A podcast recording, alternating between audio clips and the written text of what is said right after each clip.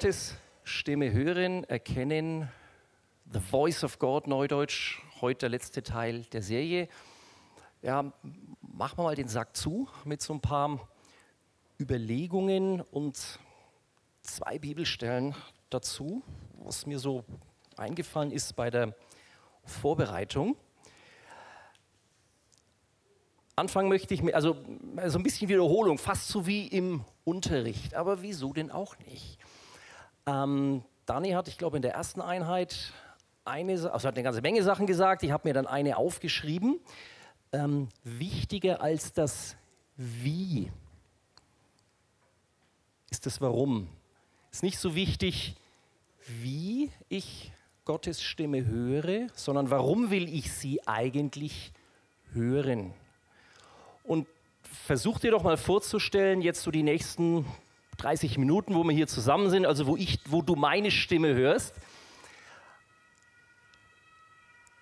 Irgendein Menschen, der dir sehr nahe steht, Ehepartner, Vater, Mutter, Kind, ein Geschwister, ein enger Freund.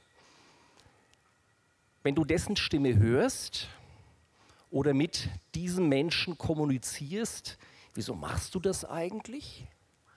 Und dann versuch das mal so diese, diese Beziehung zu übertragen auf Gott.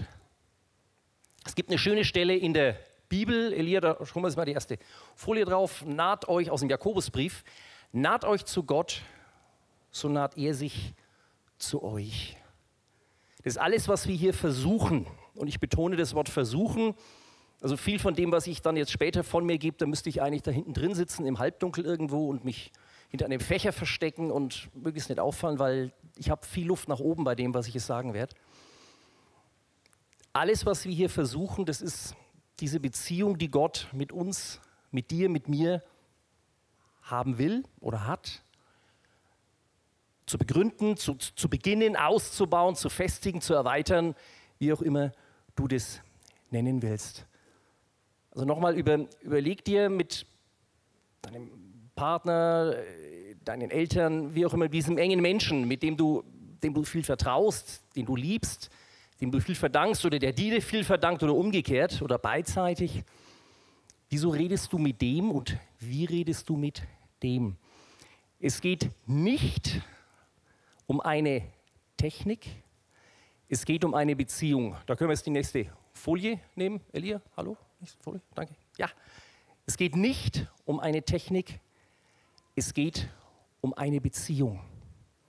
Und alles das, was wir jetzt hier so mitgenommen haben, die letzten, ich glaube, es heute die vierte Einheit. Ich, ich sage das deswegen, weil ich, ich ertappe mich selber dabei, so, so technisch, ja, was heißt denn das? Oder was, was wir gehört haben, auch, auch vom, vom Danny, wie kann ich ähm, feststellen, ob das äh, Gottes Stimme ist? Also auch ruhig als Zusammenfassung mal. Ähm, erstens steht es in Übereinstimmung mit der Bibel. Zweitens, was halten meine geistlichen Berater, meine geistlichen Freunde, mein, wie auch immer man das nennt, mein Bibelkreis, meine Hausgruppe, meine, ach, was weiß ich, wie man das nennt. Was sagen die dazu? Also Leute, denen ich vertraue, die in mein Leben sprechen dürfen. Dann drittens gibt es mir Frieden. Und viertens steht das in, ist da, eine, ist da ein roter Faden drin, der ist aus, aus dem, aus meiner Historie, aus meiner persönlichen Historie heraus, passt das irgendwie ins Bild. Das waren so diese vier Kriterien und ich persönlich neige dazu, vielleicht betone ich es für einen oder anderen von uns zu stark jetzt, vielleicht hast du damit nicht so Probleme wie ich, ich habe die, dass ich da eine Technik draus mache. Und darum geht es aber nicht. Es geht nicht um eine Technik, sondern es geht um eine Beziehung. Es gibt ein wunderschönes Buch, das ist schon ziemlich alt, Anfang der 90er Jahre die Sprachen der Liebe oder die fünf Sprachen der Liebe heißt dieses Buch. Da gehen wir jetzt mal ähm, rein. Gehen wir gleich mal weiter. Elia, gehen wir gleich mal weiter in die nächste. Der Elia hat es jetzt echt schwierig, weil ich habe sonst immer viele Folien, hier habe ich ganz wenig. Ich habe ihm vorhin schon angedroht, er muss, also ich werde immer Regieanweisungen jetzt geben müssen. Das sind so, was dieser Autor, Gary Chapman heißt der, muss man sich nicht merken, was der so an Liebessprachen zusammengestellt hat. Ein schlauer Mann, ist auf jeden Fall eine Lektüre wert. Also Lob und Anerkennung, Zeit, gerade Kinder definieren Liebe als Zeit, Geschenke, Hilfsbereitschaft oder Zärtlichkeit. Und das sind Sachen, die passen nicht überall. Also mit meinem Chef zum Beispiel, wenn ich dem eine Sprache der Liebe geben würde, das wäre wohl keine Zärtlichkeit, das wäre irgendwie komisch. Wahrscheinlich bei meiner Frau deutlich mehr. Das passt nicht immer überall. Aber was, was, was mir daran gefallen hat, ist, diese Sprachen der Liebe, das ist eine sehr, sehr, das ist eine sehr umfassende Sache. Das sind eben nicht nur Worte, die stehen hier auch drauf, ganz oben, also Lob und Anerkennung, sondern alles andere läuft eigentlich nonverbal ab und mit unterschiedlichen, mit unterschiedlichen Stärken. Also nur das, das Beispiel jetzt, ähm, Zärtlichkeit. Ich umarme meine Frau sicherlich anders als irgendein Kumpel im Fußballverein. Ist ja klar. Aber das ist dann beides, ist eine Art von körperlicher Zuwendung, die halt auf die Situation hoffentlich richtig angepasst ist. Aber das ist eine Art von Kommunikation, mit der ich Wertschätzung zum Ausdruck bringe. Und die Kommunikation läuft auf einer persönlichen Ebene ab. Es geht also nicht darum, wie oder nicht so sehr, wie kann ich Gottes Stimme hören, was ist jetzt also das noch besser, dass ich dann es noch genauer weiß, sondern warum will ich das? Und, ähm, hoffentlich ganz äh, witziges, ja, denke ich, witziges Beispiel. Margit, meine Frau und ich, wir waren viele, viele, viele, viele Jahre her, wir waren, hatten uns befreundet, wir kannten uns vorher schon ziemlich lang und dann haben wir uns halt ineinander verliebt, so wie das halt mit Weiblein und Männlein dann so passieren soll. Ähm, die war irgendwo unterwegs gewesen, also wir waren noch nicht verlobt, noch nicht verheiratet, wir waren nur verliebt. Und ähm, die kam im Zug in Nürnberg an und hatte unmittelbar drauf einen Termin in Fürth. Da habe ich gesagt, natürlich, ich hole dich ab, dann bin ich also 15 Minuten mit ihr zusammen auch, vom, also ich hole dich ab in Nürnberger Hauptbahnhof und fahre dich irgendwo die vierte Südstadt, wo sie einen Termin hatte. Sehe ich die Frau, ah, 15 Minuten immerhin. Ich hole die also ab, alles gut und keine Ahnung wieso, das, wir haben uns gestritten. Äh, wahrscheinlich aus irgendeinem völlig banalen Grund heraus. Und dann fahre ich sie nach Fürth und jetzt habe ich hier leider das Mikrofon, sonst würde ich es noch schöner machen. Also, also ich sitze und sie dann nebendran so also beide waren wir pikiert, stinksauer aufeinander aus irgendeiner Banalität, die ich nicht mehr weiß. Ähm, ich habe sie dann nach Fürth gefahren, in die Südstadt, sie ist ausgestiegen, tschüss und ich ciao. Und dann habe ich mein Testosteron auf die Straße gelegt und bin mit meinem kleinen Corsa damals dann irgendwo wild in der Gegend rumgefahren und endete in so einem kleinen Waldstück zwischen Fürth und Zirndorf.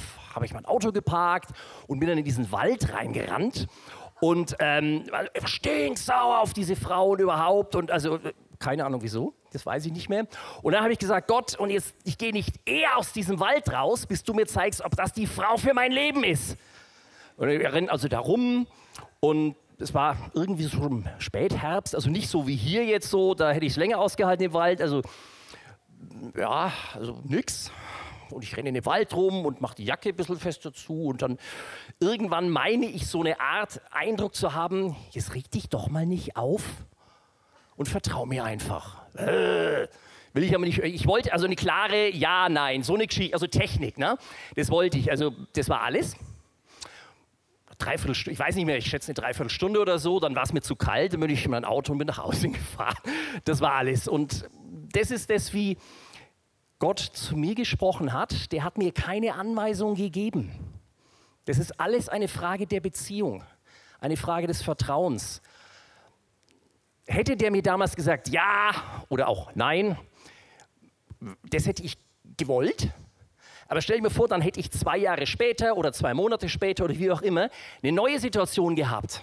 Vielleicht ist nicht in der Beziehung, sondern im Beruf oder was auch immer. Stell dir vor, ich kriege dann keine Ansage. Ja, was mache ich denn dann? Ich bin ja auch kein Roboter, sondern ich bin einer, der hoffentlich einigermaßen denken kann. Zumindest glaube ich das von mir und du solltest es von dir auch glauben. Gott hat dich mit einem Verstand ausgerüstet, wo du auch Abwägungen machst, pro und contra, und eine Entscheidung triffst. Es hat sehr schön die Joanne vor zwei Wochen bei den Emmaus-Jüngern äh, dargestellt, wie Jesus mit diesen Emmaus-Jüngern läuft und sie erkennen ihn nicht. Und so eine, so eine, ja, ich sag mal, so eine Art Passivität fast von Gott, also hier Gottes Sohn Jesus, der wartet darauf, dass sie ihn einladen. Der hat nicht gleich das Kommando übernommen, sondern der ist sehr zurückhaltend. In der Offenbarung steht so schön, siehe, ich stehe vor der Tür und klopfe an. Gott will eine Beziehung mit dir und in der Beziehung will er mit dir reden. Also prüf dich selbst. Das sage ich ganz primär zu mir, zum einen oder anderen hier sicherlich auch. Prüf dich selbst, wieso will ich eigentlich Gottes Stimme hören? Und es geht nicht so sehr, ich wiederhole es bewusst, um das Warum, es geht um das Wie. Und diese fünf, also hier ist fünf Sprachen der Liebe, vielleicht gibt es vier, vielleicht gibt es acht, ist ja völlig wurscht. Auch um das rüberzubringen, das wird dir jeder Kommunikationswissenschaftler erklären oder das liest du in den Wochenendzeitungen, in den Wochenendbeilagen der Zeitungen dann, wenn da mal was steht über Sprache, dass Sprache zu, weiß nicht, 70, 80, ich kenne mich da nicht aus, Prozent nicht über verbale Kommunikation läuft, sondern anders. Zum Beispiel eben über Geschenke, über Hilfsbereitschaft, über Zärtlichkeit. Und da schauen wir uns jetzt eine Geschichte an. Jetzt kriegt der Elia wieder eine Regieanweisung. Jetzt gehen wir zur nächsten Folie. Die hatten wir auch letzte Woche vom Dani über Elia und seine Begegnung mit Gott am Horeb. 1. Könige, Kapitel 19. Habt ihr genannt Körper, Seele und Geist? Ich, die, ich wollte die Geschichte sowieso nehmen und es passt auch deswegen gut, weil du kannst aus, also du, du könntest im Prinzip so eine Geschichte zehnmal hintereinander durcharbeiten und du findest immer wieder was Neues. Es ist so unglaublich, was da drin ist. Jetzt haben wir hier gerade diese, also von, vom, vom, Setting würde man jetzt äh, im Film wahrscheinlich sagen, wir hatten dieses fantastische Gottesurteil auf dem Karmel, das ist im Kapitel davor, als Elia die Baalspriester besiegt hat, ein super geistlicher Event, also ganz wow. Und dann so als, als, als, als Randbemerkung fast, Elia ist also voll gut drauf, voll aufgepowert, sagt, jetzt beginnt die geistliche Revolution. Er marschiert Richtung des Königspalastes. Im Königspalast sitzt insbesondere Isabel, äh, eine Königin, die nicht aus Israel war, eine heidnische, eine böse Königin, sage ich mal, aber eine mit wirklich einem Rückgrat aus Stahl. Also er marschiert dahin und denkt jetzt, also bricht die Erweckung aus und so weiter und es passiert überhaupt nichts. Da habe ich gedacht, das ist, das ist total modern. Das ist total modern. Was heißt, du hast also auch irgendwie bist auf einer Konferenz oder in Anbetungszeit oder machst einen Missionseinsatz und kommst zurück und bist boah und so und dann steigst du aus dem Flieger aus hier oder aus der, aus der, aus der Eisenbahn, gehst in die U-Bahn rein und ist alles wie bisher. Es interessiert keine müde Sau. Und damals genauso. Isabel lässt diesem Elia, der also voll gut drauf ist im Heiligen Geist, ausrichten, Nächstes Mal, wenn ich sie sehe, lasse ich dich umbringen. Bong. Das ist eine klare Ansage. Also die hat sich nicht beeindrucken lassen. Bei Elia bricht alles wie ein Kartenhaus zusammen. Und jetzt beginnt die Geschichte, die der Dani das letzte Mal erzählt hat. Er flieht vom Karmel, das liegt in Israel relativ weit im Norden, Richtung des Berges Horeb. Der liegt irgendwo, da streiten sich die Experten, im Sinai oder Richtung Sinai. Ist eine, auch für Israel relativ weite Strecke. Also er ist auf der Flucht. Und jetzt habe ich hier mal diesen einen Vers also ist auf der Flucht und dann dieser eine Vers komme ich gleich drauf, dann also geht er weiter und dann kommt er irgendwann zu diesem Berg Horeb, wo Gott ihm dann begegnet mit einer stillen, feinen Stimme. Das ist das, was der Dani das letzte Mal ähm, ähm, jetzt, äh, uns erzählt hat. Jetzt diese Stelle, die ist ein paar Verse weiter da vorne. Als Elia sich umblickte, sah er Brot, das auf heißen Steinen gebacken war, und einen Krug Wasser. Er aß und trank und legte sich wieder schlafen. Wow. Das steht in der Bibel. Da isst einer und trinkt und dann pennt er. Ist doch, hä? und das für die Ewigkeit. Der das macht, das steht es hier nicht dabei, ist ein Engel Gottes. Der Engel sagt also nicht zu Elia, der auf der Flucht ist nach einem supergeistlichen Erlebnis, bekehr dich oder tu Buße oder bete an, sondern hey, ich habe dir was gekocht und Durst hast du auch und dann pennst du wieder. Schau mal, wie du aussiehst. Du musst dich dringend erholen. Gott kümmert sich, Gottes Stimme hier auch, kümmert sich um das körperliche Wohlbefinden. Ich empfand das für mich als extrem entspannend. Einerseits und andererseits, wir kommen da noch drauf, auch dieses, dass wir ja Diener sein sollen, hoffentlich wollen. Das körperliche Wohlbefinden, das ist Gott wichtig.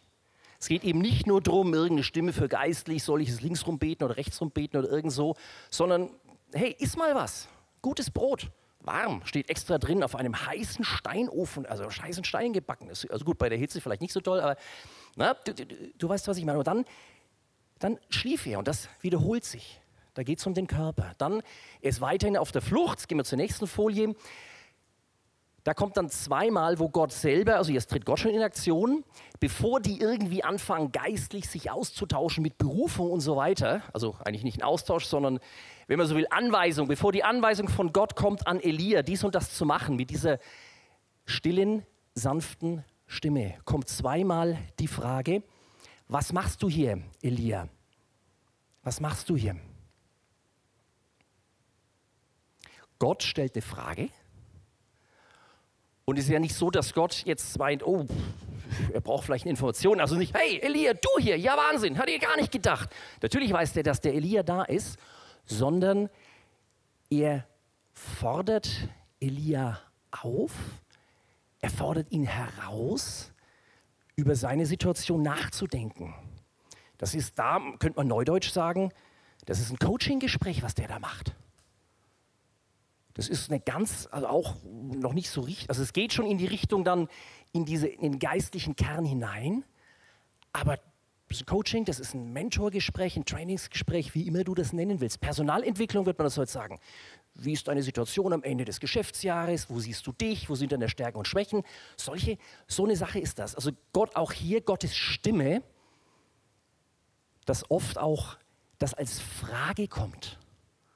Eben weil du selber einen Verstand hast, weil du Meinungen hast, weil du Erfahrungen hast und weil Gott natürlich will, dass du selber Entscheidungen triffst. Möglicherweise oder wenn es geht, nicht ganz allein, sondern mit Gott zusammen. Aber das ist eine Teamsache. Deswegen stellt er hier diese Frage. Und danach kommt dann die Begegnung von Elia mit Gott, was der Dani gesagt hat, am Berg Horeb. Mit dem Feuer, mit dem Erdbeben und so weiter. Und am Schluss mit dieser kleinen, feinen Stimme.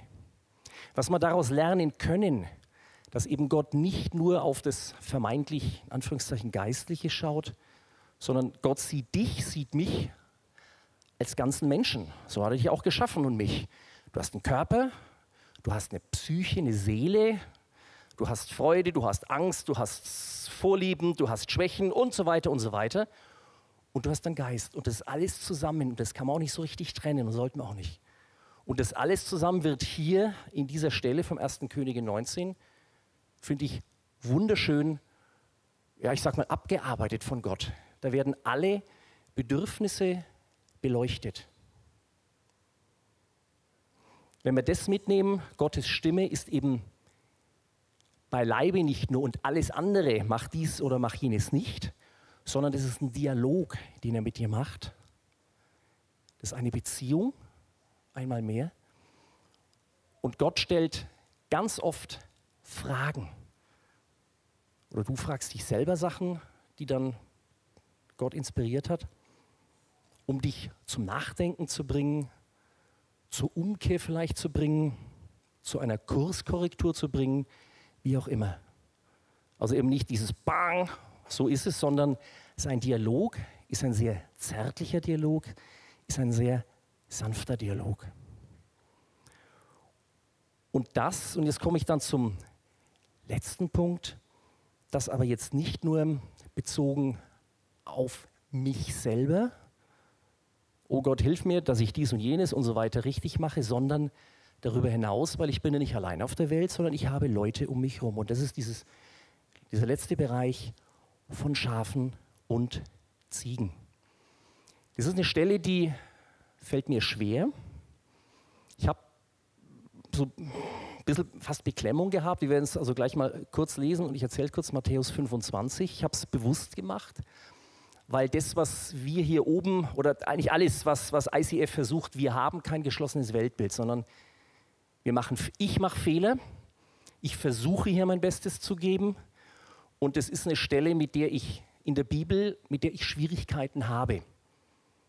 Habe es überlegt, mache ich es? Ja, ich mache es jetzt doch, weil einfach auch um das von der Transparenz rüberzubringen, ich bin alles andere als irgendwo fertig, sondern auf dem Weg. Und spätestens hier müsste ich jetzt sagen, es muss ich mich eigentlich darunter setzen ins Halbdunkel und schauen, dass mich möglichst keiner sieht, weil ich habe hier, was jetzt kommt, viel Luft nach oben. Du vielleicht auch. Die Stelle ist Matthäus 25, ziemlich am Ende des Matthäus-Kapitels im, im, äh, im Matthäus-Evangelium im Neuen Testament. Ähm, das sind die sogenannten Endzeitreden. Das ist hier das Weltgericht. Jesus kommt zurück. Wir lesen es mal kurz. Wenn der Menschensohn in seiner ganzen Herrlichkeit kommt, also umringt von einer Armee von Engeln, ich habe es ein bisschen weggelassen, dass es hier auf die Folie drauf passt, dann sitzt er auf einem herrlichen Thron. Das ist das Punkt, Punkt, Punkt, was ich weggelassen habe. Und dann wird er die Menschen aufteilen, wie ein Hirte die Schafen von den Ziegen trennt. Und dann hat er also zu seiner Rechten die Schafe, zu seiner Linken die Ziegen oder die Menschen, die an ihm so bezeichnet werden.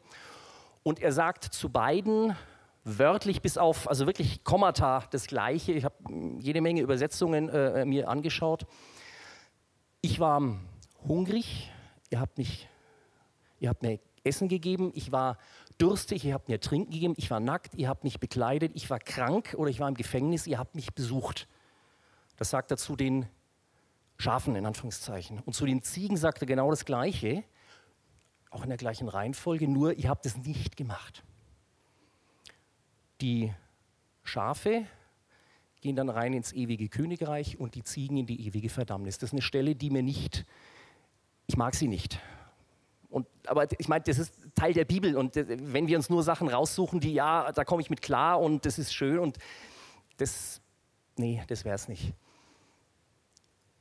Da sind mir ein paar Sachen oder ja, auch da ein paar Sachen aufgefallen. Erstens, deswegen kam ich dann drauf, dass ich es überhaupt genommen habe, dass ich es hier reingenommen habe. Die Stimme Gottes höre ich, was höre ich und so weiter. Das hier, was ich gerade gelesen habe, Matthäus 25, Kapitel, äh, äh Kapitel 25 ab Vers 31 bis 49 oder so, das ist die Stimme Gottes. Du kannst sie hören, laut und klar. Ich habe ein bisschen was vorgelesen, lies es dir selber vor. Du kannst sie lesen, schwarz auf weiß. Das ist die Stimme Gottes, das ist die Bibel. Und Jesus ist das Wort Gottes. Also das ist auch ein Bereich, mit dem das Verb kommt jetzt bewusst, wir uns konfrontiert, konfrontieren lassen müssen. Mit solchen ernsten Versen. Das Erste. Das Zweite, um was es hier geht, wenn du dir das anschaust. Also da ist einer, oder Jesus sagt, spricht in der Ich-Form, ich war hungrig, ich war durstig, ich war krank, ich war im Gefängnis. Das sind alles Sachen, sogenannte weltliche Sachen. Auch wieder wie bei Elia, Hunger und Durst. Und der ist nackt, hat gefroren vielleicht, wie auch immer, und wollte Kleidung haben. Auch als Respekt vor sich selber, du willst ja nicht nackig irgendwo rumlaufen. Warst im Gefängnis und keiner hat ihn besucht, warst krank, keiner hat ihn besucht. Das sind alles ganz normale, alltägliche Sachen, um die es geht. Auch da steht nicht, ich war krank und du hast mich nicht geheilt, hast du denn nicht die Gabe der Heilung oder hättest kräftiger beten müssen oder so, sondern da steht drin, ich war krank und du hast mich besucht oder du hast mich nicht besucht. Das ist etwas, was jeder kann. Und Kranken besuchen. Das, was mich dann, ja, was mir Trost gegeben hat an der Stelle. Also du merkst vielleicht auch, sonst ich spreche immer viel und schnell und hier bin ich sehr zaghaft, weil ich bewege mich da auf unsicherem Terrain. Aber mir ist es wichtig. Die Reaktion dieser Menschen, die die Bibel bezeichnet als Schafe bzw. Ziegen. Beide sagen, was haben wir gemacht? Beide haben das gar nicht auf dem Schirm gehabt, die sagen, wann haben wir dich besucht oder wann haben wir dich nicht besucht, sagen die anderen. Die haben das überhaupt nicht auf dem Schirm gehabt. Und das war dann für mich der Aha-Effekt, der das Ganze auch dann entspannt. Es geht hier nicht, das ist mir ganz wichtig, es geht nicht darum, wenn du das und das machst, kommst du in den Himmel und wenn du das und das nicht machst, kommst du nicht in den Himmel. Nein, Punkt, überhaupt gar nicht.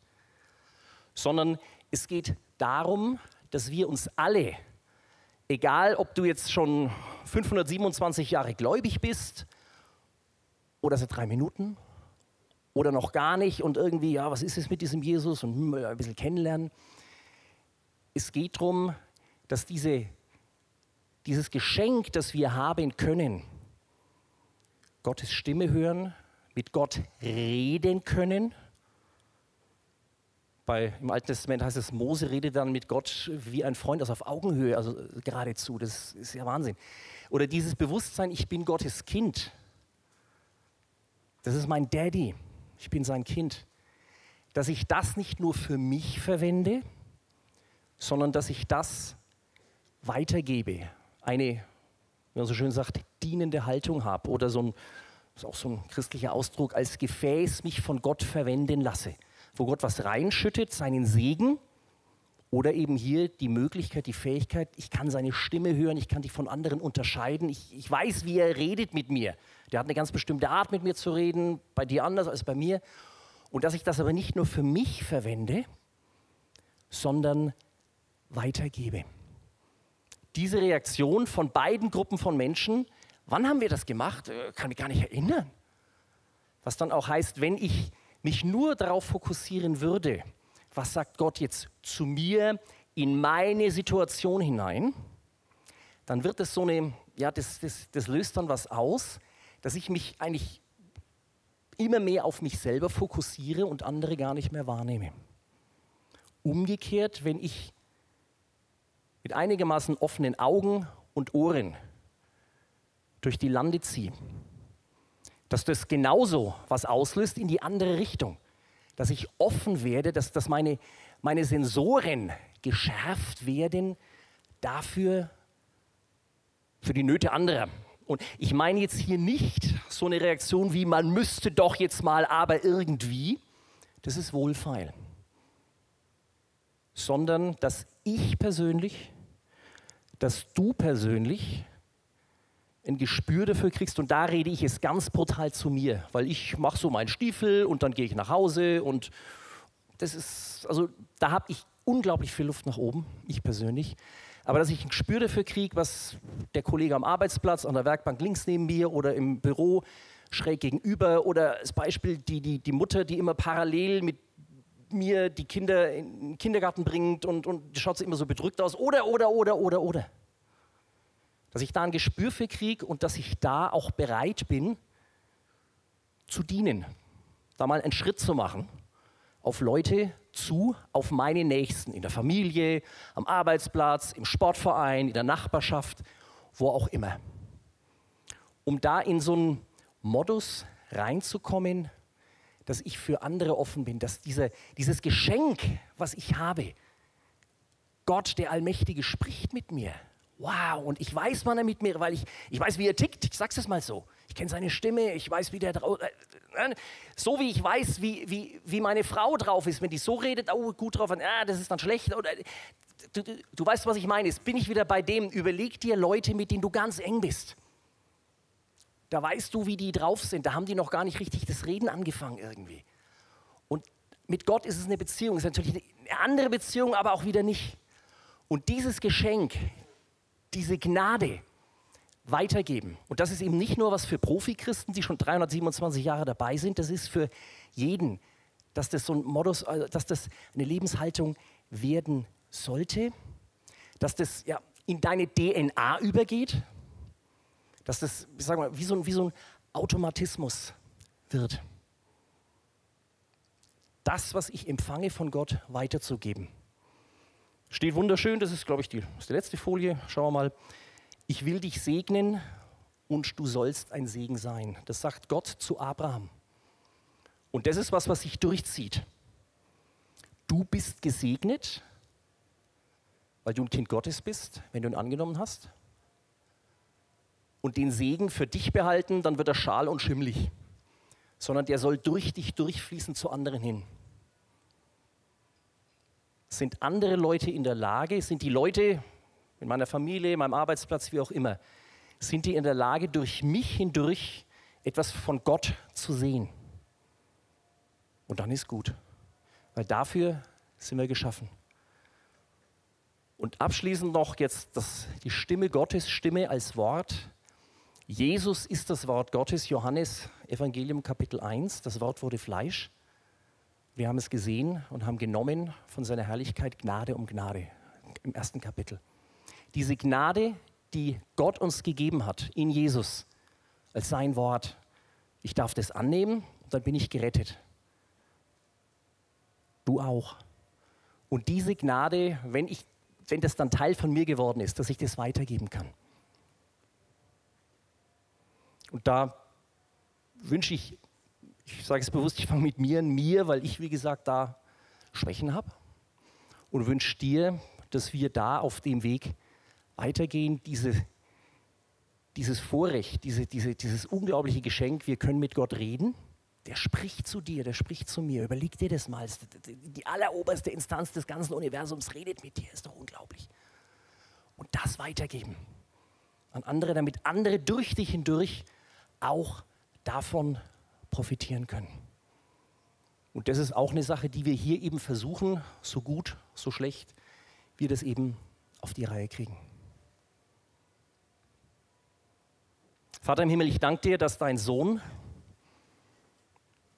auf die Welt gekommen ist als Wort, als Mensch in Fleisch und Blut. Ich danke dir, dass du den Heiligen Geist uns gegeben hast, der uns leitet,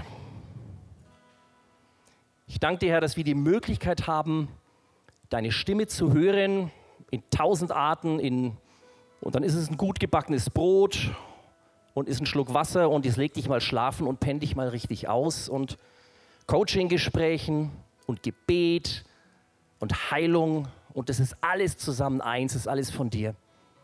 Herr, und ich bitte dich, dass wir das checken, dass das nicht nur für mich persönlich ist, für dich, für uns persönlich ist, so als Einbahnstraße und dann packen wir es weg, sondern dass das Durchgangsstraße ist, dass von uns aus das weitergeht zu den Leuten um uns herum, dass wir nicht nur gesegnet sind damit persönlich, sondern dass wir es weitergeben, dass wir für andere ein Segen sein können. Amen.